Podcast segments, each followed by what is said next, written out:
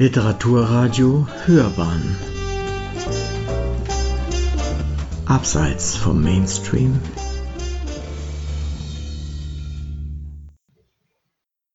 In der Reihe Literarische Abenteuer hören Sie eine Rezension von Sandra Falke zum Roman Der Fluch des Hechts. Ein Roman von Johanni Garilla. Den Volltext dieser Rezension finden Sie auf sandrafalke.com. Der finnische Journalist und Schriftsteller Johanni Garilla gilt in Finnland als literarischer Shootingstar.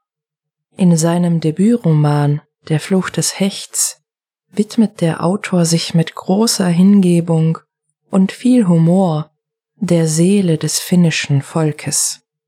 Der Fluch des Hechts ist voll und ganz mit dynamischen, kräftig pulsierenden Landschaftsbeschreibungen aus lappländischen Mooren und Wäldern ausstaffiert. Das Land der Nordlichter und Rentiere scheint zwischen erbarmungslosen Mückenschwärmen und lebensgefährlichem Morast einen einheitlichen, stillen Atem voller Zauberei und mystischer Wesen zu besitzen. Dennoch ist von Anbeginn der Geschichte klar, dass nicht nur die Menschen selbst ihre Mythen am Leben erhalten. Die fantastische, magische Essenz und ihre Erscheinungsformen wurden seit eh und je nahtlos an und in die Wälder, Seen, Schluchten, Höhlen und Dickichte der Natur gewoben. Als die Protagonistin Elina in ihr Heimatdorf im Osten Lapplands zurückkehrt, um einen Hecht zu fangen, weiß sie, dass ihre Tage für diese wichtige Mission gezählt sind. Deswegen kämpft sie sich trotz Verletzungen und Mückenattacken an den Tümpel heran, in dem der Hecht hausiert. Wenn da nicht noch andere Zauberwesen wären, die Elina von ihrer zwischen Leben und Tod entscheidenden Aufgabe zurückhalten würden. Bereits im sprachlichen Sinne überzeugt Garillas Roman.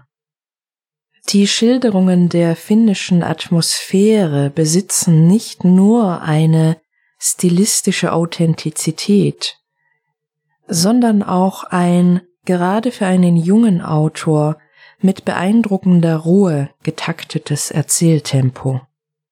Von Anfang an ist klar, dass die Figuren um ihre geringfügige Position im allumfassenden Werdegang des Universums Bescheid wissen und sich vollends damit abgefunden haben. Dieses Allgemeinwissen bedingt eine gewisse innere Ruhe in der Atmung und Bewegung der lebenden Menschen. Dass Geister in bestimmten Nächten unter den Lebenden verweilen und gefährliche Ungeheuer unvorbereitete Personen aus ihrer Existenz reißen, sie bewohnen und zur Verdammnis verurteilen können, erscheint als seit Generationen bekannte, hingenommene Wahrheit, an der niemand zu rütteln wagt. Schon deswegen ist Elinas Mut zum Hechtfang, je mehr Lesende über die Hintergründe der Tat erfahren, umso beeindruckender. Garilla weiß auch seinen Spannungsbogen mit Geduld und Sorgfalt zu konstruieren. Es ist bis zum letzten Drittel des Romans noch nicht ganz klar, wer mit welcher Agenda etwas tut und warum diese Figuren alle miteinander zusammenhängen. Nach und nach entpuppen sich unerwartete Assoziationen, Zusammenhänge, Kehrtwendungen und Wahrheiten über den großen, mystischen Kern, der die gesamte Erzählung vorantreibt. Schlussendlich ist es die gewöhnlichste Angelegenheit eines fühlenden Menschen, die Elina zu riskanten Taten bewegt. Doch der Weg zu dieser Erkenntnis ist ungemein aufregend. Über eine authentische, ausdrucksstarke Erzählwelt und eine spannende Handlung hinausgehend ist der Fluch des Hechts mit kunterbunter Situationskomik ausgeschmückt.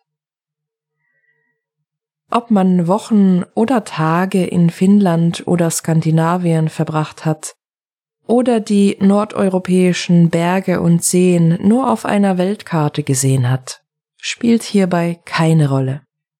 Garila weiß seine Landsleute und Zeitgenossen mit einem humorvollen Blick zu begutachten und aus ordinären Szenen ein Schmunzeln hervorzuzaubern.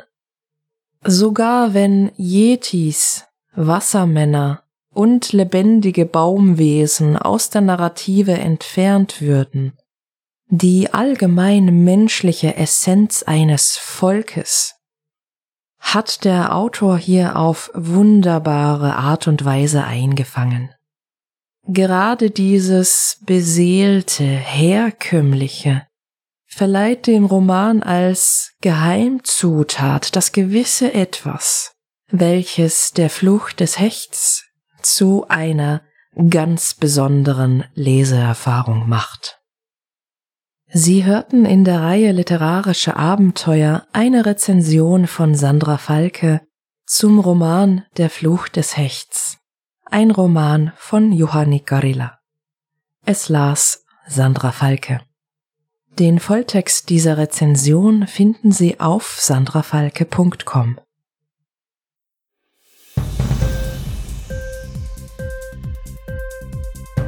Hat dir die Sendung gefallen? Literatur pur, ja, das sind wir. Natürlich auch als Podcast. Hier kannst du unsere Podcasts hören. Enkel, Spotify, Apple Podcast, iTunes, Google Podcasts, radio.de und viele andere mehr.